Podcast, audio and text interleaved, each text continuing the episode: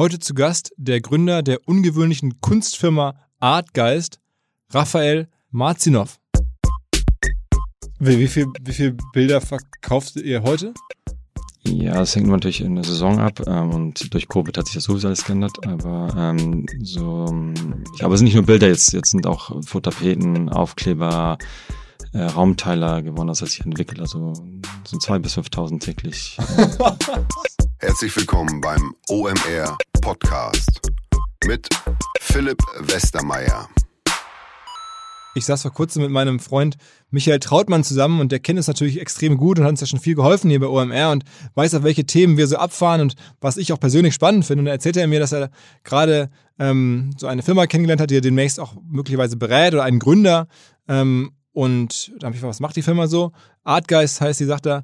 Ähm, und die lassen so industriell Kunst herstellen, um sie dann über Ebay und andere Marktplätze zu verkaufen. Da dachte ich, wie jetzt industriell Kunst herstellen, was ist denn das für Kunst? Und dann hat er mir das erzählt, Bilder und wie das so gewachsen ist und wie groß die Firma mittlerweile ist und wie erfolgreich die ist. Und dann dachte ich mir, das gibt's doch gar nicht, dass man da irgendwie mit solchen vermeintlich einfachen Tricks eine Firma aufbauen kann und was die heute so macht. Und dachte ich, okay, und wie, kennst du den Gründer gut? Dann meinte er ja. Und spricht er auch öffentlich über diese Art des, des Businesses? Und dann meinte er, ja, auf jeden Fall, das ist ja ein super Geschäft und der ist ein total guter Typ. Und dachte ich, okay, dann würde ich ihn mal gerne kennenlernen.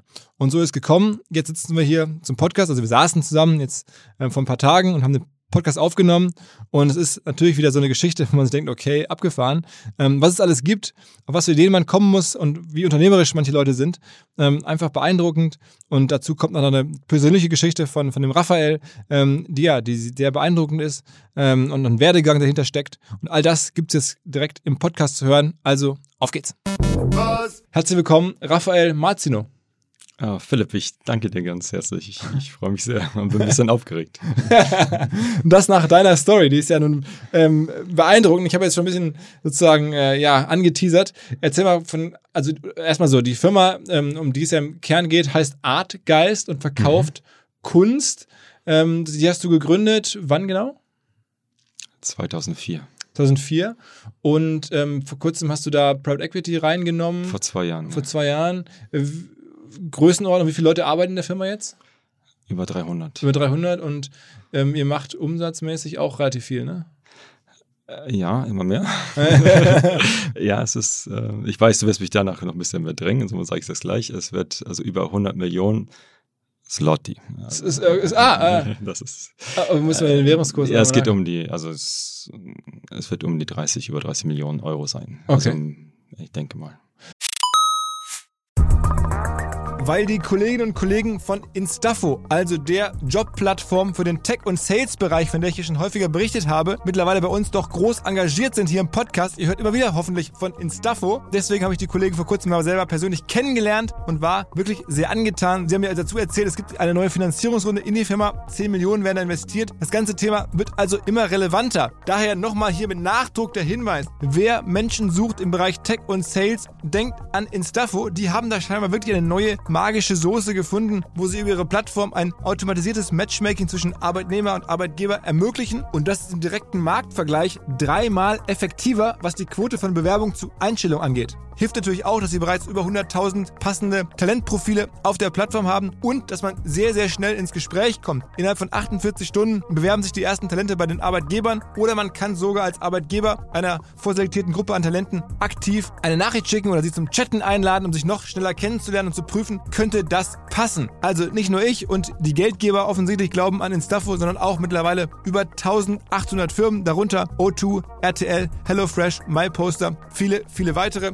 Instafo ist auf OMR Reviews bestbewertet 4,8 Sterne in der Kategorie Recruiting Plattform. Firmen, die nun Instafo ausprobieren möchten, sehr gerne. Ihr spart außerdem 500 Euro auf die erste Besetzung, wenn ihr euch anmeldet über Instafo mit Doppel-F instafo.com slash OMR. Zurück zum Podcast. Und wie kam es dazu? Also ich meine, was es genau macht, das, oder welche Kunst du da verkaufst, beschreib das mal so ein bisschen, weil ihr verkauft jetzt ja, ihr seid ja keine, ihr macht das ja nicht die Kunst, wo ihr einmal ein Bild ja. von irgendwie einem berühmten Künstler macht, sondern ihr habt ein anderes Modell gefunden. Ja, richtig. Ähm, vielleicht das mit dem Gründer von Ikea zu sagen, wir haben so den versucht oder versuchen die ganze Zeit den demokratischen Stil zu finden. Also Kunst, die hm, die der normalen Durchschnittsverbraucher einfach mag und, und, und, und, und liebt und, und, und Also schön Bilder findet. Fotos, Ja, Bilder? es fing an natürlich mit Bildern, mit handgemalten Bildern fing das an und das war typischer Startup in, also in Polen, in Breslau. Ähm, Ich werde auch in Zukunft ähm, das Wort Wrocław benutzen, um einfach Wrocław bekannter zu machen, weil es der polnische Name Für Breslau? ähm, für Breslau ist und, und dass er ein bisschen bekannter wird. Weil, Ja, ja. Und äh, ähm, Wrocław äh, haben wir ähm, ja das gestartet. Das war in meiner Wohnung von meiner Oma. Und das war damals die Ebay-Zeit, die fing an. Und das gerade in Deutschland fing an. Und ich habe ja in Deutschland, ähm, bin ich aufgewachsen und, äh, und studiert. Äh, beim Otto-Versand habe ich ja dieses Dualstudium gemacht. Ähm, Hier in Hamburg. hier in Hamburg, ja, ja. Ich bin, ich bin ja auch, ich fühle mich auch als Hamburger. Also ich, wenn ich hier bin, bin ich Hamburger, nicht? Also jetzt in der Zwischenzeit auch Wrocz, äh, Wroclawer, nee, äh, Breslauer, muss ich ja sagen. Ähm, und, ähm, dann ähm, äh, fing es damit an, dass wir handgemalte Bilder gemacht haben. Und die kamen so gut an, dass wir bei, ja, haben wir die bei eBay eingestellt und das ging dann sehr schnell, also haben wir sehr schnell jeden Tag so viel verkauft. Wer hat die gemalt? Künstler, die ich in Polen gefunden habe, durch wie vieles im Leben Schicksal, Zufall, wie man es nennen möchte, ganz tolle Leute, die auch bisher bis heute bei mir arbeiten. Und da haben wir Bilder gemalt, die damals war ja Auktion alles bei eBay. Ähm, da haben wir 300, 400 Euro, 500 Euro, 600 Euro für die Bilder bekommen und haben das ähm, dann über Deutschland verschickt, also in Polen. Da kam Polen ja 2004 in die EU im Mai. Wir mussten bis Mai so ein bisschen die Bilder ich hoffe, ich darf sagen, so ein bisschen schmuggeln oder durchsehen. Was, das waren, war kleine Mengen und ich glaube, der deutsche Staat hat dann da nichts verloren dran. Im Gegenteil, die haben, glaube ich, ganz viel äh, gut drin gemacht. Aber ähm, ja, der damals war, Versand war nicht so einfach und äh, ab 2000, ab Mai 2004 ging es ja dann auch, dann ging es ja ohne Grenze und das war Wie groß waren die Bilder und was war da so drauf? äh, Bilder sind ja so mehrteilige Bilder hauptsächlich. Ähm, und das war auch natürlich für uns der Vorteil, weil so ein zwei Meter mal ein Meter kannst du nicht verschicken oder schwierig. Und somit haben wir die aufgeteilt und das kam sehr gut an. Also in einfach ein Meter mal 50 plus ein Meter 50. Wie dann, dann, das heißt, dann musste man die dann irgendwie zusammenkleben oder? Nee, das waren, wenn du ein Keilrahmenbild siehst, so handgemaltes, und da hängst du drei Bilder einfach nebeneinander auf. Also einfach drei Bildteile, die du einfach nebeneinander aufhängst. Ah, okay. Also ein mehrteiliges Bild einfach. Ist ja, jetzt, Okay. jetzt ist es ja Standard und jetzt eigentlich sieht man es überall. Und das lief so schnell, dass wir, ich wollte eigentlich nur drei Monate das testen, ob das funktioniert. Und dann ging es aber so schnell, dass wir schon nach drei Monaten habe ich, glaube schon zehn Angestellte gehabt. Und das ist auch Schöne in Wrocław gewesen damals, ist, dass, ähm, ja, es war die Aufbruchstimmung in Polen und äh, es war nach dem Kommunismus und alle wollten was machen und, äh, und die Arbeitslosigkeit war auch hoch.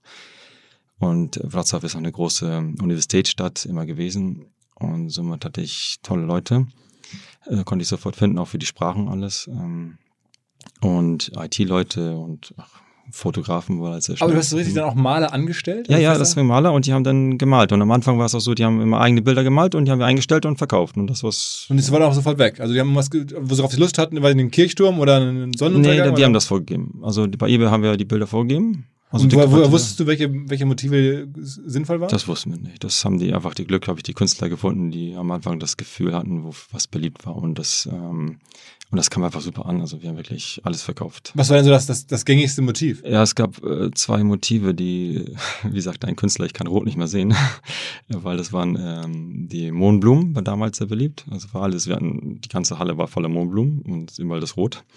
Und dann noch dazu die Afrika-Bilder, was wieder rot sehr viel war, weil die ganzen, ähm, der ganze Boden war immer rot, also die, wo die, Die Wüsten und so. genau, Wüsten war alles, oder der Sonnenuntergang war alles sehr rötlich. Und die Maasai haben wir, glaube ich, äh, sehr viel gemalt, die Maasai. Ich glaube, wir mussten mal- ich Wie musste viele- mal irgendwann mal ein bisschen Geld spenden an die Maasai. so viel Maasai-Bilder verkauft Und wie viele. Maler hattest du damals beschäftigt oder hast du heute beschäftigt?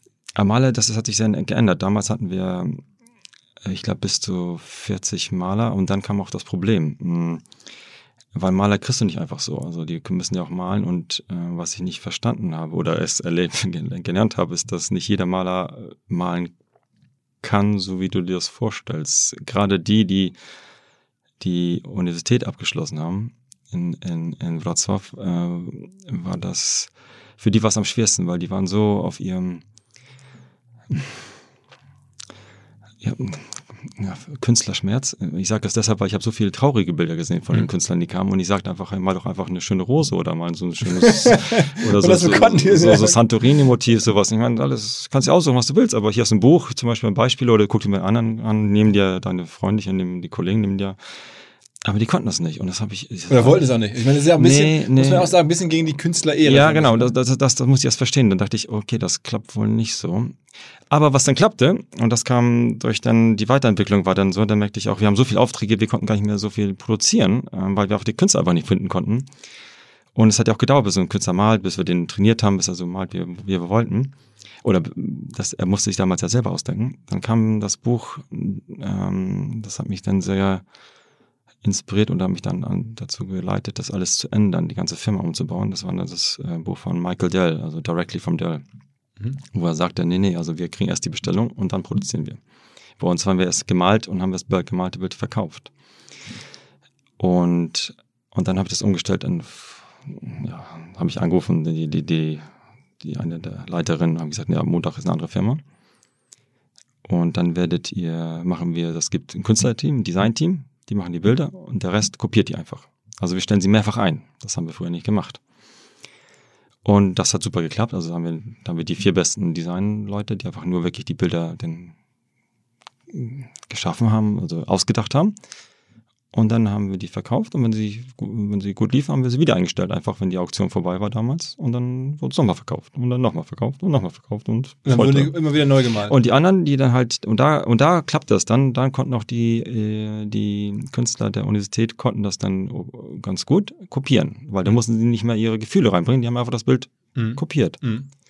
Und das war dann der Durchschlag, ne? das hat dann das alles geändert, konnten wir sehr viel mehr verkaufen ähm, und besser aber und konnten wir auch mehr Künstler ein. Ähm, aber alles über ähm, eBay noch damals? Damals über, äh, alles über eBay. Mhm. Ähm, und dann kam durch eBay Italien, eBay Frankreich, also eBay Spanien, glaube ich, noch da. Also was eBay angeboten hat in Europa, haben wir dann genutzt. Und äh, aber dann kam der größte Unterschied, das, äh, der größte Wechsel in der Firma, dass wir dann auch nicht mehr produzieren konnten, weil auch hier waren irgendwann die Grenzen ähm, erreicht, weil die einfach Menschen nicht so viel, wir konnten nicht so viel malen. Und wir haben da bis, typischer Startup, bis 11 Uhr abends gesessen mit Pizza-Party und alles und noch ein paar anderen Partys. Wie lange brauchte man so, so, so einen Künstler dann für ein Bild häufig? Eine Stunde ja, also, oder zwei? Oder? Nee, also halben Tag, also wenn es guter Künstler war und das Motiv nicht allzu schwer war, halben Tag brauchst du schon dazu. Mhm. Also das waren ja auch große Bilder und die müssen ja auch trocknen, also muss ja auch, die mussten, wenn jemand gut organisiert war, dass er sich vorbereitet hat. Ein Bild hat er sich vorbereitet, dann konnte das andere weitermalen, dann hat das andere getrocknet und dann hat das nächste genommen. Also dann, wenn jemand gut organisiert war, konnte er so einen halben Tag ein mittelschweres Bild malen. Aber das waren auch schon die besseren Leute. Und dann kam die Druckerei, weil dann merkte ich auf einmal, ich komme nicht weiter und äh, was machen die, was macht die Konkurrenz damals? Und dann habe ich gesehen, die drucken alle und ich wusste nicht, wie man druckt. Und da habe ich halb Deutschland angerufen mit dem Lieferanten und dann hat mir jemand gesagt, kennen Sie den? Sagte ich, ja, das ist ein Konkurrent. Kennen Sie den? Das ist auch ein Konkurrent von uns. Die kaufen bei mir ein, ich weiß, was sie brauchen. 6000 Euro, kriegen sie ein Startset. Tja, und dann bekam ich ein Startset und ich fing dann an, meine Karriere, also meine Erfahrung mit Druckerei. Und das ist eine Welt für sich. Tolle Welt, aber nicht die einfachste unbedingt, ähm, wenn man nicht, sich nicht auskennt natürlich. Aber ich dachte, man, ich nehme einfach ein Bild und wir haben das Bild und drücke auf Print und wie beim normalen Drucker stecke ich rein und drücke das aus, auf, nur auf, halt auf, auf einer Leinwand. Ja, so leicht geht das nicht. Okay. Aber das kam dann mit der Zeit, da kamen auch wieder die richtigen Leute und das ist, ähm, das war mal das Glück, dass zur rechten Zeit kamen meistens die richtigen Leute zu mir. Ähm, hätte, bei einigen hätte ich es gewünscht, die kamen früher.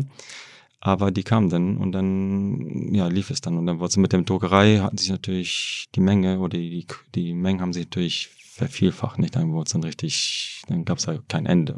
Wie, wie, viel, wie viel Bilder verkauft ihr heute? Ja, das hängt natürlich in der Saison ab ähm, und durch Covid hat sich das sowieso alles geändert, aber ähm, so ähm, ja zwischen 2.000 bis 5.000 täglich. Aber es sind nicht nur Bilder, jetzt, jetzt sind auch Fototapeten, Aufkleber, äh, Raumteiler gewonnen, das hat sich entwickelt. Also so 2.000 bis 5.000 täglich.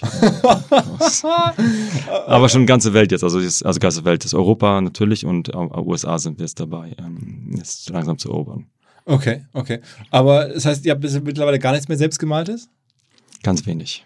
Aber das, das, das äh, liegt auch daran, dass ähm, die die Möglichkeiten einfach mit dem Computer sehr viel größer sind. Und die Künstler, die am Anfang nur gemalt haben und wir haben die Bilder eingescannt und dann haben wir denen verkauft, dann haben die das ja kopiert. Ähm, also als sie anfingen einfach mit dem, mit dem Photoshop und auch mit den anderen Programmen äh, zu arbeiten, dann hatten die einfach viel mehr Spaß dran. Und man kann ja mit Fotografien alles mischen und, und Collagen machen und und alle Möglichkeiten und schnell ändern auch am Computer. Somit kam dann der Computer und dann konnten die Maler ja nichts mehr machen, weil du kannst schwer ein Bild, also Foto nachmalen. Aber es, ist, es, geht schon um originäre Sachen. Ich hatte vor kurzem hier den ja. Christoph von Kartenmacherei zu Gast und gerade letzte Woche die, die Lea Kramer, die jetzt im Aufsichtsrat von eFollower ist.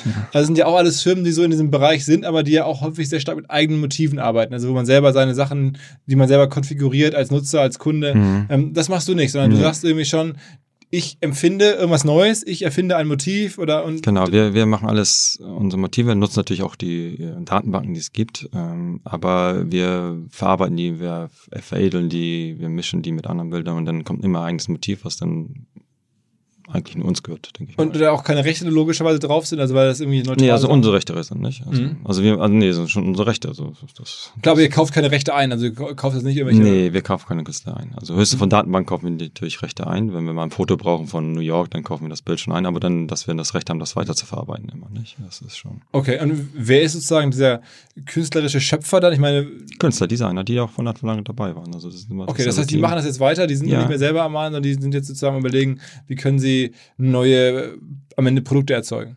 Ja, ja, ich meine, Kunst hat ja kein Ende. Und durch die vielen Produkte hat sich auch geändert. So Futterpeter machst du ja ganz anders als ein Bild oder, oder ein Raumteiler baust du anders auf als, oder ein anderes Motiv nutzt du als auch wieder ein Bild oder ein Sticker machst du anders als ein, als ein Bild. Also das entwickelt sich auch hier sehr und auch die, die Geschmäcker verändern sich ja auch immer regelmäßig. Also es ist, es ist immer was immer was Neues. Also die arbeiten die ganze Zeit an. Und, und die Firma hast du aber sozusagen ohne Investoren gebaut, bis jetzt vor kurzem dann die Private Equity Leute reinkamen oder hast du zwischenzeitlich Geld aufgenommen? Nee, wir brauchen das nicht. Ja, Internet ist ja das Schöne, bei uns war es ja auch mit eBay so schön, dass wir immer Geld Vorkasse hatten. Und das, das, das hat uns gereicht zum Entwickeln. Ich meine, im Nachhinein hätte ich wahrscheinlich jetzt modern so, so, so viel Geld eingenommen und noch riesen, noch größer gemacht, die Firma, aber wir waren von Anfang an, haben wir immer Geld gemacht. Wir haben nie Verlust gemacht. Wir haben nie Geld gebraucht von der Bank. Im Gegenteil, ich habe Banken nie vertraut. Mm, und somit, aber auch nie nötig. Wir haben immer Geld gehabt. Also. okay. Das hat uns nie interessiert. So. War nie unser Problem. Und, und äh, wo ist der, wie hat sich dann sozusagen ähm, die Vertriebsplattform entwickelt? Also eBay habt ihr lange gemacht, war eure erste mhm. initiale Plattform und ich glaube, heute ist sehr viel Amazon, ne? Ja, natürlich. Amazon hat äh, ganz stark übernommen. Es ist eigentlich faszinierend zu sehen, die Geschichte von Amazon, wie stark die das überholt haben, was am Anfang überhaupt nicht denkbar war für mich. Also eBay war der King und das war alles andere war, ja, eigentlich überhaupt unwichtig. Und dass Amazon das so radikal ändert, hätte ich nie gedacht damals. Aber jetzt ist ganz klar, also Amazon und dann lange, lange nichts, dann kommt eBay und dann lange, lange hm, ich glaube, lange, lange nichts mehr von den Marketplaces. Aber sind die Marketplaces für euch auch die zentralen Kanäle nach wie vor? Ja, sind nach wie vor. Wir sind durch, ähm, das hängt aber auch durch, mein, durch meine Passion ab. Ähm, ich äh, ich liebte sehr, neue Produkte zu gestalten. Also das war eigentlich meine, das liebte ich am meisten in der Firma. Neue Produkte, neue Ideen. Wie kann man das, was für ein neues, interessantes Produkt kann man auf den Markt bringen oder verändern?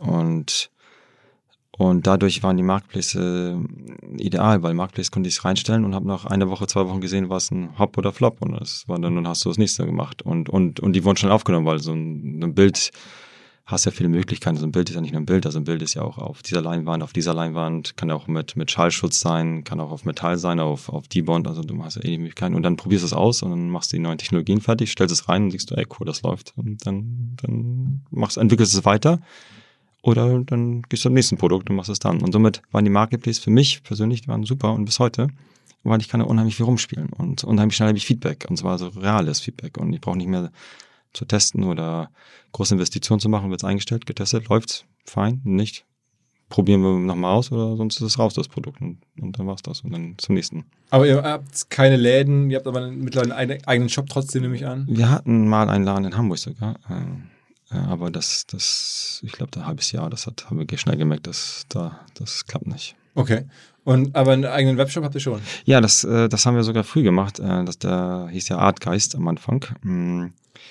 Und der war super cool gemacht, Designfirma so mit Flash und alles. Aber ähm, wir haben, also ich habe mich nie richtig darum gekümmert. Das war vielleicht auch ein Fehler jetzt im Nachhinein, ähm, äh, weil es dauert mir zu lange, bis die Reklame lief, bis man irgendwie, gut, damals gab es auch Social Media nicht so sehr, aber das mit AdWords, da kamen nicht so viele Kunden, das war alles, das war einfach viel einfacher bei Ebay und dann nachher bei Amazon, das war super einfach. Und für uns waren wir so richtig Profis, sind ja auch, glaube ich, die größten auf den, ganz bestimmt auf Market, auf Amazon und Ebay sind wir die größten auch Verkäufer. Und dann suchen die Leute bei Amazon wonach? Also nach, nach Wandbildern? Ja, ja. also ich, Wandbildern, Fotapeten und überhaupt Dekorationen, dann hat ja Amazon seinen Algorithmus, der dann bisschen, in, ein bisschen Ideen vorgibt.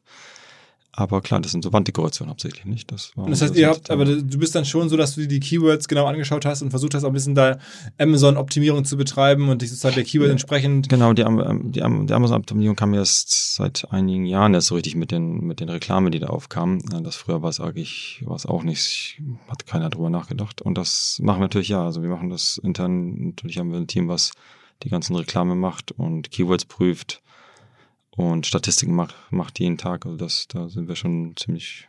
Und was ist aktuell euer Warenkorb? Also wenn jetzt jemand kauft, was, was Bei Amazon oder bei unserer Website? Oh, also aber beides.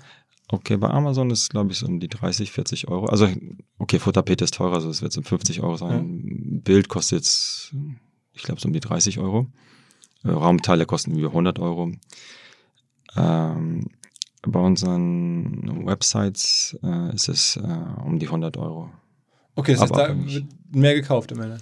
Ja, die sind teurer, also auch andere Qualitäten wird, ist teurer und ähm, wir grenzen auch uns ab von Amazon, wollen wir, dass wir bei Amazon sind wir ein anderes, äh, sind wir anderen, anders angemeldet und wir verbinden die Shops nicht. Also wir haben nicht äh, diesen Multi-Channel, wir sagen, okay, Artgeist ist, ist jetzt auf äh, dasselbe wie auf Amazon, ist, ist das genau das gleiche wie auf unseren Websites. Das versuchen wir abzugrenzen, einfach weil wir merken, ähm, also mit den Preisen, die wir bei Amazon und der, äh, der Masse wollen wir nicht konkurrieren mit unserer Website. Das äh, fanden wir nicht logisch. Und äh, somit haben wir das abgegrenzt und haben da andere Kundengruppe und noch andere Zielgruppe wollen wir da ansprechen. Aha. Ist es auch, weil wir haben es auch versucht, ähm, Kunden, die bei Amazon oder damals bei eBay gekauft haben, uns auf unsere Webseite zu bekommen.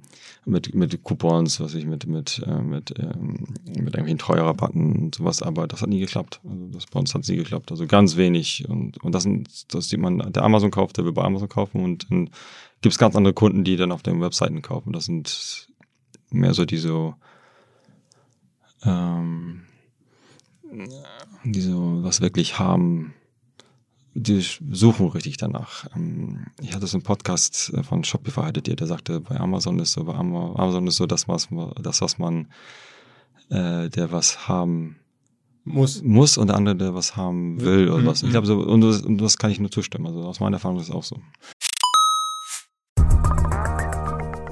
Hinweis auf Findling. Findling ist eine sehr erfolgreiche SEO-Agentur, die bis vor einiger Zeit noch Webstube hieß und mir vor allen Dingen deswegen ins Auge gestochen ist, weil ihre Masterclass beim OMR-Festival ruckzuck ausverkauft war. In Minuten wollten Menschen hören, was die Kollegen von Findling zum Thema SEO zu sagen haben. Ein Grund dafür sicherlich die Referenzen. Findling arbeitet unter anderem für Firmen wie Snox, Ergotopia, Dermanostik oder mein BAföG. Der Fokus ist also, Firmen über Performance SEO beim Wachsen zu helfen. Wer herausfinden möchte, ob sich für ihn auch SEO lohnt oder die Ansätze von Findling vielleicht konkret lohnen, der kann sich eintragen. Es gibt keinen Sales Call, sondern eine kostenlose Beratung unter findling.de slash OMR. Also auf der Landingpage eintragen und dann gibt es eine Beratung, wenn es richtig gut läuft, vielleicht von Maurice Marinelli, dem Gründer persönlich.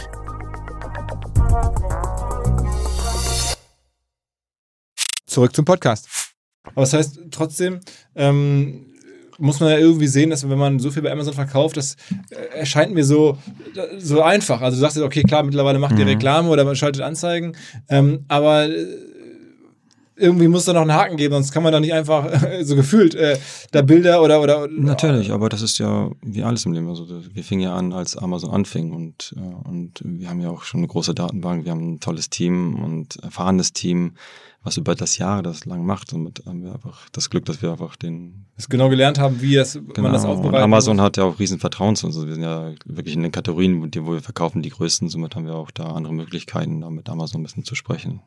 Okay. Ich will nicht sagen super, aber, aber wahrscheinlich auch andere haben wir da Aber bestimmt haben wir da anderes Vertrauen als jemand, der anfängt natürlich. Aber ihr schaltet auch mittlerweile halt dann sehr viel Anzeigen äh, auf der Plattform auch. Sicherlich, natürlich. Ja. Ähm, aber kontrolliert und, und, und also sehr starkes Controlling, weil da da haben wir auch selber lernen müssen, dass man da, dass wir auch schnell Geld verlieren können, wenn wir da nicht aufpassen. Nicht? Ähm, Und gibt es da irgendwie einen Tipp, wo du sagen würdest, was nach all den Jahren Marktplätze oder Amazon, was du gelernt hast, oder als, wo das, das, das würdest du anderen, die da jetzt auch drüber nachdenken, ich habe ja gerade schon so ein bisschen rausgehört, vielleicht gar nicht, ähm, das sozusagen dieselbe Brand zu spielen im eigenen Shop und auf Amazon ist scheinbar ein Learning, aber nach mich anderen ja. Learnings oder Ideen, was das würde ich auf jeden Fall jedem raten, der jetzt irgendwie über Amazon und so nachdenkt? Hm. Also ich bin jemand gewesen, der gesagt hat, äh, do it und just do it, also probier es. Ähm, natürlich sollte man nicht blind das machen. Amazon und eBay sind sehr preisbewusst, möchte ich das sagen, das Wort, ja. Somit ist das natürlich eine der wichtigsten Rollen, dass man sagt, okay, kann ich bei dem Preis das anbieten oder kämpfen mit, den, mit der Konkurrenz, weil da, wenn man da nicht mithalten kann, dann kann man nur noch halt über halt Namen, Brand, also Markenname, dann, dann wird wahrscheinlich anders, anders das gehen. Oder man ist wirklich Künstler, der bekannt ist, dann, dann okay, aber dann würde ich nicht unbedingt auf Amazon empfehlen oder Ebay. Ähm, ich, also wenn wirklich, wenn jemand viel verkaufen möchte, dann muss er wirklich wissen, wie man günstig, schnell, effektiv produziert. Und Amazon ist ja und das ist wirklich hart. Also wenn man viel verkaufen möchte, dann ist es eine, das ist, ein, da muss man Erfahrung haben, weil das ist, das, das kriegt man nicht so schnell hin. Das muss aufgebaut werden, weil Amazon vergibt nicht, vergibt wirklich nichts. Also wenn du da einen Fehler machst und da immer unter diese Werte kommst, diese, ähm, die ganzen Statistiken, die Amazon dir vorgibt, wenn du da die nicht einhältst, dann bist du sofort raus. Also, oder die spenden sofort dein Konto für eine Woche, zwei und da, das ist schwierig. Also, man, Sag mal, zum Beispiel ein Wert, der da wichtig ist? Also auf alle Versand und Kundenzufriedenheit. Das sind die zwei wichtigsten Werte. Und Retourenquoten natürlich auch. Und also bei Lieferpünktlichkeit ist, glaube ich, also Lieferpünktlichkeit und, und die mein, diese die Bewertungen sind, äh, das ist natürlich wichtig. Aber die Lieferzufriedenheit ist, glaube ich, das, äh, glaube das Allerwichtigste für die, dass da wirklich die Pünktlichkeit ist. Macht ihr mittlerweile auch, also das heißt, ihr guckt ja auch sehr stark auf die Reviews, auf wie ihr da so gerankt werdet? Wir gucken auf alles, also wirklich auf Ranking, auf Reviews, wir gucken auf äh, Statistiken, welche Bilder verkaufen sich, äh, was unsere Konkurrenz macht, so gut es geht, das ist das, was wir von Amazon herauslesen können. Das wird jeden Tag kontrolliert, also das Controlling ist bei uns schon sehr also wir kennen uns gut, gut unsere Konkurrenz. Mhm, mhm. Und sag mal, ähm, warum hast du dann irgendwann entschieden, ähm, Investoren mhm. reinzunehmen? Weil ich meine, du hast die Firma alleine hochgezogen und dann Private Equity mhm. kommt ja rein, wenn die Firma eine gewisse Größe hat. Das kommt ja vorher nicht rein. Ja, richtig, ja. Es ist. Das war gar nicht so gar nicht meine Idee. Ich habe das ja Artgeist war ja mein mein Kind, also meine große Freude, meine Passion und mein Team, meine Familie. Ähm, nur es kommen im Leben Situationen, so Wind of Change, so auch der Wechsel nach Breslau, nach Wrocław ähm, war so ein Wechsel, da, wo ich bin in Hamburg aufgewachsen habe, nie gedacht, ich werde noch irgendwann nach Polen zurückgehen. Aber dann kommt irgendwann so eine Phase und auch gerade hier bei den Investoren war es so, dass hm, der CEO, der jetzt der CEO von Artgeist ist, ähm, ein guter, bester Freund, ähm, der und da sagte Raphael, guck mir, was wir wert sind auf dem Markt und, und bist du mit einverstanden, sagte ich. Weil ich noch in der Tiefgarage war, da sagte ich, ja, ja, er hat so eine Firma, die macht das und dachte ich, ja, okay, warum nicht? Und auf einmal vier Monate später kamen dann so Investoren rein. Warum ich das gemacht habe, ist, erstmal war es mir nicht so ganz bewusst, was bedeutet, aber dann kam auch innerlich die innere immer mehr die Entwicklung äh, und das passt dann so zusammen, dass das Schicksal, was dich so fügt, also so Schicksalsgegebenheiten, die dich dann irgendwie dazu bringen, dass ähm, das war äh, stand die Geburt meines Sohnes an. Ähm, meine Frau wollten wir immer nach Skandinavien ziehen und auch war ich schon, ich glaube, da war ich 13 Jahre in der Firma und dann irgendwann merkt man auch so ein bisschen, man ist ein bisschen so ausgelaucht. Also man hat zwar viele Ideen, ist auch viele Möglichkeiten, auch viel, aber irgendwann merkte ich so, ach, ich möchte auch, wollte ich gerne aus, aus Wrocław weiter auch mal was anderes sehen. Und das kam so zusammen und dann meine Frau wollte es auch, sie ist gerade eine Ärztin gewesen. Und Und dann haben wir, ja, dann kam das mit dem Investor noch zufällig, aber es kam alles so zusammen. Und dann dachte ich, äh, habe ich mich hin und her gewogen, weil ein, wir hatten einige Anbieter und, und dann sagte Michael, jetzt muss ich entscheiden sein. Wir, wir haben jetzt hier klare Angebote und jetzt. Und wer, wer ist nachher, wer ist die Und es- die geworden ist? Bitte? Wie heißt die Firma, die nachher. Resource Partners, das ist so die aus Polen eine tolle, also tolle Menschen, die mag ich, respektiere ich und mag ich sehr gerne. Ähm, also ähm, Private Equity, die sich hauptsächlich auf den Konsumentenartikel konzentriert und für den osteuropäischen Raum. Ähm, ja, und dann äh, kam das zu, äh, kam das zusammen und habe ich mich dann entschieden und habe ich lange, lange, oh, ich habe hin und her mich über, überlegt, aber da war ich auch schon in, in, Schweden, also in Malmö lebten mit meiner Frau meinem Sohn. Ähm, aber dann habe ich gemerkt, nee, es ist die, also die Zeit war einfach reif. Also du merkst, das merkst du innerlich und dann merkst du, nee, ich muss irgendwas ändern, es ändert sich. Ähm, dazu kam noch, dazu kam auch noch hinzu, dass meine Frau äh, krebskrank wurde.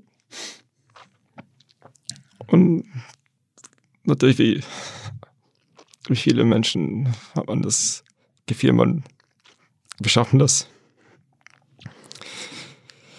Und man ist so der Glückliche, der durchkommt. Also wollte ich auch mehr Zeit haben für meine Familie. Aber ich habe auch nur gearbeitet. Und so ich dann wollte ich mir die Freiheit erkaufen, wieder, wieder frei zu sein, weil das ein Unternehmen ist natürlich eine große ähm, Hürde. In den Hürde, also Belastung. Also es ist eine tolle Sache und es ist eine große, eine wunderschöne Erfahrung, so ein Unternehmen aufzubauen, aber es, je größer es wird, dann ist es auch immer mehr weniger das Startup-Feeling, sondern es ist dann wirklich so, das ist dann, du bist der Manager ich, und, und, und, und das Manager-Sein ist, ist okay, in, ähm, also äh, abhängig, wie man das definiert, aber für mich, dann war ich immer nur Meetings, Meetings, Zahlen, was mich überhaupt nicht interessierte. Ich wollte in der Nähe von den Produkten sein, ich wollte meinem Team zusammen mit den Kreativen. Ich wollte gerne das ähm, am Kunden näher dran sein und das, das sehen und das, das wurde immer weniger war einfach zu viele andere Sachen musste ich machen. Okay, mir, ich hatte auch dann Hilfe bekommen von Michael und von Andrzej und von, von An Anja, von Camila, also ganz vielen tollen Menschen. Aber trotzdem war ich immer beschäftigt und dann kam auch der Moment of Change und die Krankheit und somit habe ich gesagt, okay, ich möchte dann meine Freiheit wieder haben. Und dann noch nach 13 Jahren dachte ich, okay, das ist dann auch, erstmal reicht das. Nee, aber es war aber sehr schwer. Also du bist immer noch der Firma ein bisschen verbunden auch, ne? Also Ja, ich habe ja noch Anteile, 30 Prozent habe ich ja noch Anteile und, äh, und, äh, und ähm, somit bin ich verbunden, bin noch im, auf, natürlich im Aufsichtsrat und machen wir jeden Monat haben wir jeden Monat haben wir Treffen. Und dann, ähm, ja, dann. Hat sich die Firma, seitdem du raus bist, sag mal, weiterentwickelt? Ja, natürlich, natürlich, musste ich auch natürlich. Ähm, und Private Equity ist ja ganz klares Ziel, die wollen nach, nach vier bis sechs Jahren raus dann nicht. Und, und, und, und, und jetzt natürlich das Ziel, dass wir unsere Websites aufbauen, weil da sehen wir, das habe ich damals nie interessiert mich dafür für Websites, habe das nie richtig ernst genommen, ähm, weil das hat immer länger gedauert, als war immer schwieriger, dieses ganze SEO und ähm, wir haben uns zwar gekümmert drum, aber nie richtig mit vollen Herzen. Und und das ändert sich jetzt bald sehr stark. Also da haben wir jetzt richtig, bauen wir ein Team auf, was das wirklich nimmt, weil da sehen wir große Potenziale. Es haben sich Konkurrenten aufgebaut, die wirklich viel Umsatz machen und da wollen wir natürlich unseren kleinen Stück Kuchen auch davon, also, also Aber so eine Firma, ich meine, da hast du einen Wahnsinnswert geschaffen, wenn man das so hört, jetzt irgendwie. Ja, ja. Also, war- Also die, es gibt ja keine Angaben jetzt über die, das Ergebnis, aber ich stelle mir vor, wie du es beschreibst, Ja. ähm, und wenn da Private Equity einsteigt, das wird jetzt schon, sagen wir mal, 10 Millionen und aufwärts Ergebnis produzieren, das Business, ähm, in der heutigen Zeit. Schä- Also ich spekuliere jetzt mal, ne? Ähm, ähm, so, weil Umsatz hat es ja am Anfang so ein bisschen an, genannt. ja, ja. Ähm, das- da würde ich mal sagen, das ist ja ein Umsatz, äh, der ist ja, weiß ich nicht, ja, kriegst ja, ist ja im Bereich auch von, weiß ich nicht, 100 Millionen oder sowas Firmenwert, ne? Ja, wahrscheinlich sogar. Also, Oder welche, vielleicht sogar mehr. Äh, meinst du Euro oder nicht. Euro meine ich jetzt, ja. Nee, so viel nicht. Nee, Nee? nee? Nee, in der Branche nicht. Nee, nee, also 100 Millionen nicht. Nee, nee. Also ich denke, das ist schon, also das ist schon, Eine Firma, die, wenn die Firma jetzt, sagen wir mal, nur, wenn sie nur, vor, komisch formuliert, aber wenn sie nur 10 Millionen Ergebnis in Euro machen würde, ja, ja. dann meinst du nicht, dass man da irgendwie bei wachsender Firma und so.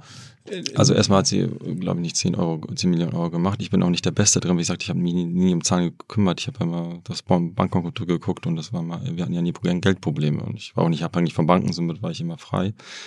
Äh, Nee, aber das, ähm, Nee, das ist nicht, das ist, es ist zwar eine, sehr viel Geld, aber nicht 100 Millionen, das ist eher unter 50 Millionen. Also, okay. Das kann ich sagen. Wie viel, ich weiß gar nicht, wie ich das sagen darf. Also ich muss, ich habe die Verträge nicht so gelesen, niemals. das hat alles Michael gemacht. Ich habe es nie gelesen. Okay, okay. Äh, wie gesagt, ich bin ja mehr der Kreative, der ja, der Menschen war, an denen mein Team war und, und an den Kunden war, das hat mich immer interessiert, nicht? Und das, äh, die Zahlen haben mich nie interessiert, um ehrlich zu sein, nie. Auch bei der, auch als die Investoren kamen, die konnten nicht glauben, dass, die, dass, dass jemand ein CEO ist oder Inhaber ist und keine Ahnung hat über irgendwelche Zahlen. Also ich mich das nie interessiert. okay. Ähm, aber sag mal, du hast ja mal angefangen wirklich als Kaufmann, ne? Ich meine, bei Otto damals, das ist ja, muss man sich auch auf der Zunge ja, zergehen lassen, hast du bei Otto hier in Hamburg angefangen. Ja. Das ist ja schon ein sehr kaufmännischer Job gewesen damals. Ach, Job ist von eine Lehre, nicht? Und ich habe ja, ich habe das Glück gehabt, dass ich ähm, ja, das duale Studium machen konnte. Das war damals mit der Fernuni Hagen. Ich glaube, das gibt's gar nicht mehr. Das war damals Fernuni Hagen und Ausbildung bei Otto gleichzeitig. Und wir waren ja eingeschrieben bei der Fernuni Hagen, haben aber dann fünf Jahre lang waren wir angestellt bei Otto als Auszubildende oder Studierende hießen wir, um das ein bisschen auszugrenzen. Und ähm, also mussten alle, das, also waren wir drei Monate im Unternehmen oder haben wir den Rest äh, des Halbjahres haben wir frei bekommen für unser Studio. Am Ende, am Ende hat sich das so entwickelt, so dass wir drei Monate äh, dann im Unternehmen waren, immer verschiedene Abteilungen. Und dann halt die Rest haben wir freigekommen fürs Studium und wir mussten auch unsere Scheine vorlegen und wir mussten auch immer alles bestehen und, und vorzeigen, dass alles läuft. Nicht? Und dann sind wir nach viereinhalb Jahren sind wir dann Diplomkaufmann geworden, alle. Also wir waren zu viert in unserem Jahrgang. Ja, und das war eigentlich das Ziel, dass wir Aber da bist, du, da bist du nicht lange geblieben, da bist du direkt dann nach, nach Wroclaw. Äh, nicht ganz, also geblieben bin ich, ist keiner von uns durch Zufall, weil einfach, wir haben einfach nach der Ausbildung, nach dem Studium haben wir einfach von, hat jeder von uns super Angebote bekommen von anderen Firmen. Also das war, und Otto hat uns einfach, das habe ich bis heute nie verstanden, warum die uns nicht besser Angebot gemacht haben. Wir haben auch nachgefragt, aber ja, haben wir nicht bekommen. Somit hat jeder sofort irgendwas anderes bekommen. Hat sie es, war jetzt nicht so schlimm. Bitte? War jetzt nicht so schlimm für dich im Nachhinein. Nee, aber für mich war es auch äh, klar, ich wollte sowieso nicht bei Otto bleiben, egal was wir Angebot gemacht, äh, Angebot gemacht hätten. Nicht, dass ich Otto nicht mochte. Es hat sich nur entwickelt über die vier, über viereinhalb Jahre habe ich mich entwickelt. Also es waren wirklich Lehrjahre und auch nicht einfach für mich, ähm, weil ich ähm, ich dachte, ich komme zu Otto, wird irgendwann der CEO von Otto. äh, da habe ich schnell gemerkt, dass ich von dem Konzern nicht der CEO sein möchte.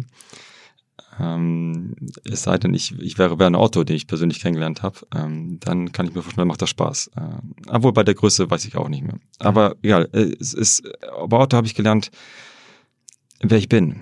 Also das war eine große Lehre. Ich habe an vielen Ecken angestoßen, ich habe viel ausprobiert, durfte ausprobieren, habe viele tolle Mentoren gefunden, die mich zur Seite genommen haben und ähm, habe auch ähm, noch die verschiedenen Abteilungen habe ich sehr viel mitbekommen, wie ein Unternehmen wirklich läuft. Also das war eigentlich das Schönste beim Studium. Und ich hatte reines Studium wäre für mich wohl nicht das Ideale gewesen. Also das wäre zu theoretisch. Ich liebte die Praxis, liebte, dass ich überall was machen konnte und ausprobieren konnte. Und Otto hat mir die Möglichkeit gegeben, hat mir auch nach Polen geschickt, ins Warschau-Büro, wo ich dann wirklich das im Importbüro habe ich das Business gelernt, so wie man verhandelt, Verträge macht, wie man die Ware prüft, wie man mit, mit Lieferanten verhandelt. Und kam dann daher auch der Sprung dann nach, nach, nach Wroclaw? Ja, ja. Äh, erstmal der Sprung nach äh, Wroclaw kam dadurch, dass, äh, dass ich merke, dass ich, ich, ich kein Unternehmen, äh, kein äh, Konzernmensch bin. Auf alle Fälle nicht. Äh, da, da, da, da fehlt mir die Freiheit, die Kreativität, das wo ich, wo ich zu sehr eingeschränkt von allen Ecken und Kanten. Und das hat mir überhaupt nicht gefallen, aber das bin ich sehr dankbar dafür, dass ich das lernen durfte. Und auch die äh, Praxis, die ich beim Motto lernen durfte. Und ich freue mich jetzt noch, wenn ich auch bei euch den höre, das hat sich ja sehr entwickelt auch, also sehr so, ne? also hat sich entwickelt, somit freue ich mich jetzt riesig fürs Otto und ich wünsche ihm auch alles von Herzen so, dass es gut läuft. Das ist ein tolles Michael Otto, also Dr. Michael Otto, Werner Otto sind tolle Menschen gewesen, die ich, die ich kurz mal kennenlernen durfte. Ähm, äh, dann nach, nach Brestow kam das, also nach Wrocław kam das, äh, dass ich ja, nach dem Studium habe ich dann eine Asienreise gemacht, also ein Backpacking richtig, so klassisch, da wollte ich die Welt kennenlernen.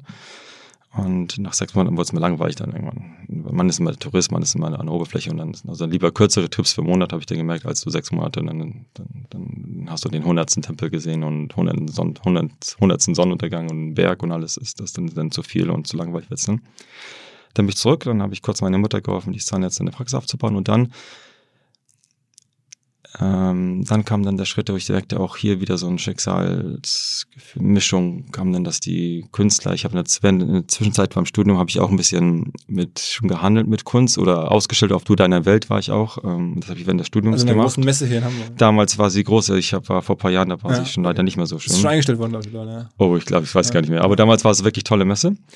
Und da habe ich das in der Zwischen während des Studiums ausprobiert, weil ich in Polen oft das meine Oma besucht habe und dann dann dachte ich, ich habe mich ein bisschen gelangweilt und habe ich einfach angefangen, Sachen aus Polen zu importieren und versucht zu verkaufen. Ich dachte, du bist, studierst BWL, musst du ja was machen. Und, also einfach da. und das war auch damals so, in Polen sagten alle, das sind die Nachrichten, also in Polen und in Osteuropa, das ist ja der Business, alle, das ist die Zeit für Business, die Zeit für Business und ich stand da, dachte ich, ich muss ja Business machen. Mhm. Und, ähm, und da eins davon waren die Bilder und die haben sich natürlich dann auf der Messe auch sehr gut entwickelt. Dann hatte ich meine Diplomarbeit, meine Rasenreise und die, äh, die Praxis, die Zahnarztpraxis meiner Mutter aufgebaut. Und dann ähm, hatte ich die Künstler ja in Polen schon kennengelernt. Und dann nach eineinhalb Jahren rief ich die an, sag mal, oder kam, aha, dann kam natürlich eBay noch. Das war auch wieder so ein Schicksal, aber es ist alles so ein bisschen, bestimmt kennst du selber, es ist alles so Schicksal, kommt zusammen einiges und dann passt das einfach. Dann war das mit, ähm, mit eBay fing das an in Deutschland und ich hatte noch ein paar Bilder und die, meine Mutter sagte, verkauft die, weil die sind ja in der Garage und was soll ich damit machen? Das ist ja so, nehmen so Platz weg. Und ja, dann habe ich die bei eBay eingestellt, hatte keine Ahnung, was, was das ist und äh, habe es mal eingestellt und dann wurden die auf alle verkauft, ging sehr schnell weg und dachte ich, oh, das ist ja eine coole Sache. Und braucht man keine Ausstellung machen, nichts vorbereiten, großartiges. Und dann kam mir die Geschäftsidee, dachte ich, dann rufe ich die Künstler an und dann versuche ich das drei Monate in Polen. Und jetzt machst du wieder was Neues. Jetzt kommt wieder was ganz Neues. Ja, jetzt ähm, nach der schweren Zeit äh, habe ich, äh, bin ich äh, im Wrocław ähm, und da haben wir jetzt ein interessantes neues Startup, ähm, was wir jetzt mit einem Team, einem tollen Team machen und auch deshalb, wir jetzt auch in Hamburg sind, äh, weil wir hier so einen Mentor haben, also den Michael Trautmann, der uns da hilft und der uns auch zusammengebracht hat hier. Ja, danke Michael. Äh, danke Michael dir sehr und wirklich toller, toller Mensch. Ähm, und, und die Idee ist jetzt, dass wir uns, ähm, soll ich da kurz was sagen? Ja, gerne, ja klar. Wir wollen jetzt wissen, was, was kommt nach den Bildern. Ne? Okay, nach den Bildern kommt es so, dass wir die, wir haben uns vorgenommen, die, ich sag's, ich muss mal kurz auf Englisch sagen, den Spruch, weil wir machen das alles auf Englisch, dass wir das revolutionize the way and the, the way how you think and how you will use space as a hotel room, as a business as an office room und as a private room in general. Und, und, wir hoffen, das wird das so, so ein Disruptor sein der Branche. Also, also, du hast mir im Vorgespräch erklärt, ihr würdet so Boxen bauen, die man dann in Hotels, äh, Hotels oder in, in, in mhm. Büros, ähm, die schon, also in existierende Büros reinstellt und damit diese Büros dann aber kurzfristig, teilweise für Stunden verfügbar macht, äh, cooler macht ähm, und dann sozusagen buchbar macht über eine App. So stelle ich mir das vor. Also ihr versucht sozusagen diesen bestehenden Space, den es so gibt, jetzt gerade auch mit, mit Corona und so, mhm. ähm, umzunutzen und so ein bisschen so Airbnb-artiger zu machen, aber halt nicht jetzt irgendwie in, in fremder Leute Wohnung, sondern in bestehenden Flächen, die würdet ihr mieten und dann aber umwidmen als, als, als Kurzzeit, auch so durch ein bestehendes ja, Boxsystem sozusagen. Kann man so sagen? Habe ich das richtig verstanden? Ich bin froh, dass du es so verstanden hast. Ich habe es ja anscheinend gut erklärt. Das freut mich sehr. Ja, das genau. Das ganz in der Richtung, also ganz richtig so, in die Richtung geht das ja. Okay, und dann kann ich da wirklich in einem, also ich weiß nicht, ich brauche einen Konfi für, für, eine Stunde oder zwei und kann ich dann irgendwo in Hamburg gucken, wo seid ihr und dann mhm. gehe ich in das mhm. Bürogebäude, habt ihr da eure Boxen stehen mhm. äh, in diesen mhm. Etagen mhm. und dann kann ich mir da irgendwie ein Konfi mal kurz nutzen oder sowas. Ganz genau. Mhm. Simple, easy as that. Und was gibt es noch für Use Cases? Also jetzt Konfi, ähm, was noch so?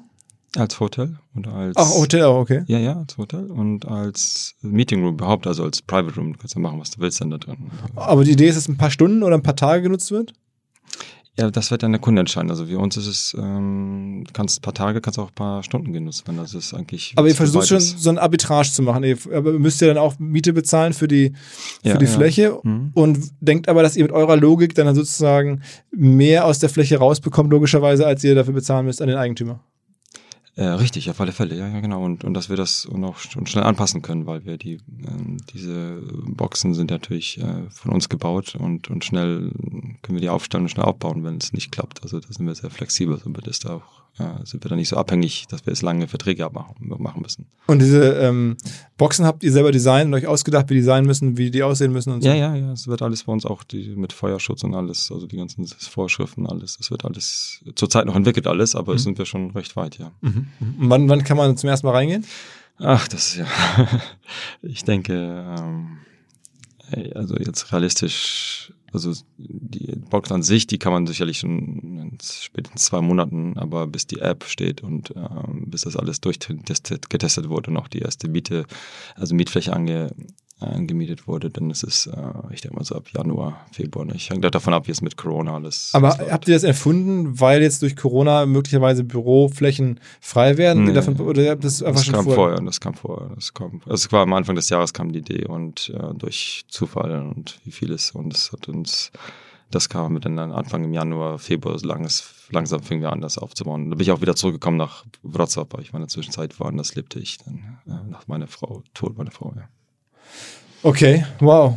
Ähm, was für ein krasses Unternehmerleben schon. Äh, große Firma gebaut, jetzt nächstes Ding. Ja, sehr auch emotionale Reise offensichtlich. Mhm. Ähm, aber sehr beeindruckend. Ähm, und das alles hat hier in Hamburg bei Otto angefangen um die Ecke. Wann warst du da äh, in, der, in der Ausbildung? Oh, entschuldige mal. Oh, ich war. Das muss jetzt so 25 Jahre sein, ne? Größenordnung? Ja, 95 war das, glaube ich. 95, 95 bis bis 2000, ja. So als, als gerade Jeff Bezos Amazon gegründet hat. Ich, ich, ich muss sagen, dass die Zeit läuft so schnell. Ja, wahrscheinlich, ja. Ich, ich weiß, im Moment habe ich studiert. Aber um die Zeit muss ja. es da gewesen sein, ja. Mhm. Ja, krass, krass. Okay, also ich habe die letzte Frage vielleicht, ich habe gesehen, ähm, weil du sagtest, ihr probiert alle Kanäle aus, nochmal ein bisschen Marketing-Talk. Ähm, ihr macht auch so Deal-Plattformen und sowas, ne? Also wo ihr sozusagen die, die Kunst ähm, auch auf, auf irgendwelchen Rabattplattformen und sowas anbietet, Gutscheinplattformen und so, der geht, geht da schon sehr aggressiv ran, ne? Ja, aber das machen wir jetzt nicht mehr. Das war damals die Groupon, Groupon-Zeit nicht. Ähm, das äh, machen wir nicht. Meinst du auch andere äh, Plattformen? Hast du ja, ich ich habe nur gegoogelt. Ich habe so ein bisschen gegoogelt nach Artgeist und, und, ja. und bemalte äh, oder, oder handgemalte Bilder und sowas. Und also wir machen Dropshipment machen, machen wir, aber, aber Plattform diese, also es gibt einen, stimmt, machen wir auch, einen, aber es ist nicht unser Hauptgeschäft. Manchmal gibt es so gut Deals, da machen wir, oder das passt uns, das ist okay. Oder im Sommer vielleicht so, dass wir, dass so ein bisschen Low Season ist, dann, dann ist okay. Okay. Und Dropshipping heißt einfach, ähm, dass wir das unsere Bilder anbieten, unsere Motive anbieten, unsere Files und dass wir da halt jemand auf seine Webseite das stellt und, ähm, und das verkauft und wir machen die ganze Fulfillment. Also er schickt uns das Geld und, und also er hat den Kunden, er bekommt seine Provision und wir machen dann das Bild, kommt an den Kunden und, und die ganze Abwicklung für ihn und und für so Künstler sozusagen? Nee, nee, für, e für E-Commerce, Shopbetreiber. Ah, okay, okay, okay. Die, also wenn du eine Website hast und verkaufst irgendwelche Consumer Goods, äh, dann kannst du gerne sagen, oh, ich äh, entwickle das, in, ich entwickle das weiter oder äh, baue es weiter auf mit Bildern zum Beispiel, mit Fotapeten oder mit Raumteiler, dann kannst du dich melden und dann, wenn es das passt, dann, dann kriegst du unsere Motive und dann verkaufst du die, aber die ganze Abwicklung machen wir für dich. Also okay. schick uns nur den Verkauf, an wen wir schicken sollen und dann, und wir verrechnen, dann verrechnen wir uns dann unsere Okay, okay. unsere Beträge. Ah, okay, okay. Also Partnerschaft am Ende. Ja. ja, und das klappt sehr gut. Also wir sind da wirklich. Wer ist euer größter Partner da? Und das, weißt du, äh, also Ikea nicht oder so? Nee, nee, nee, also obwohl, da haben wir auch Gespräche, aber ähm, das ist gar nicht unser Ziel von Dropshipping gewesen, weil diese großen, das sind eigentlich gar nicht Dropshipping, das sind schon richtig so, ja, wirklich Business to Business, da große, die man jetzt vorbereitet. Dropshipping ist ja so ausgedacht für kleinere Unternehmen die Webseiten haben und die halt halt ihr Sortiment vergrößern möchten und dass wir dann halt das ihnen ermöglichen, ganz einfach Form unsere Bilder einstellen und ganz unbürokratisch. Mhm. Und das eigentlich da. Für solche Großen arbeiten wir auch, auch mit Otto arbeiten wir ähm, dran. Das, dann, dann, das sind aber ganz andere Verträge, das sind ganz andere, haben die eigene API-Anbindung, das ist dann ganz anders. Also bei Dropshipping ist es viel einfacher und schneller. Okay, okay. Raphael, vielen Dank, äh, dass du das so erzählt hast, so offen und ja, ähm, allen Facetten, ähm, hoch, Ups und Downs sozusagen. Ja, vielen, vielen Dank. Ja. Ich danke dir ganz herzlich, Philipp, und ich wünsche dir sehr viel Erfolg mit dem, was du machst. Es ist wirklich faszinierend, was du machst. danke fürs viele Zuhören. danke dir. Ciao, ciao. Spannende neue Anlagemöglichkeit, von der ich vorher so noch nicht gehört hatte. Und zwar unser Partner Liquid, eine der führenden deutschen Vermögensverwaltungen, fünfmal in Folge zu Deutschlands Top-Vermögensverwalter gewählt worden. Moderne Vermögensverwaltung auf Family Office Niveau heißt es, aber sie bieten das halt auch jetzt immer mehr der Breite an. Also man muss nicht unbedingt sehr reich sein, um in die Sachen investieren zu können, die erfahrungsgemäß wirklich Spaß machen. Dazu zählt unter anderem auch Private Equity, eine Anlageklasse, die in den letzten 20 Jahren, in 16 Jahren den Aktienmarkt global outperformed hat. Also Private Equity sehr lukrativ für die, die damit investieren können, aber kann halt nicht jeder. Bis eben jetzt, wo Liquid es möglich macht, sogar, und das ist das Neue, mit einem Sparplan, wie man das von klassischen Börsenanlagen kennt, mitzumischen. Also neues Produkt, das heißt Liquid Private Equity Next. Und da kann man, wenn man sich auf 10.000 Euro festlegt und jeden Monat etwas bereit ist zu sparen, einsteigen und dann von den Renditen von Private Equity mit profitieren. Wer darüber mehr wissen möchte, natürlich alle Infos wie immer in den Show Notes oder unter liquid.de slash omr. Also liquid.de slash omr. Da könnt ihr rausfinden, ob das für euch passt und ihr bekommt mit dem Code OMR 2024 OMR 2024 bis Ende Juni diesen Jahres 200 Euro Willkommensbonus und eure Zeichnungsgebühr in Höhe von 1% des Gesamtinvestments entfällt. Zurück zum Podcast. Dieser Podcast wird produziert von Podstars bei OMR.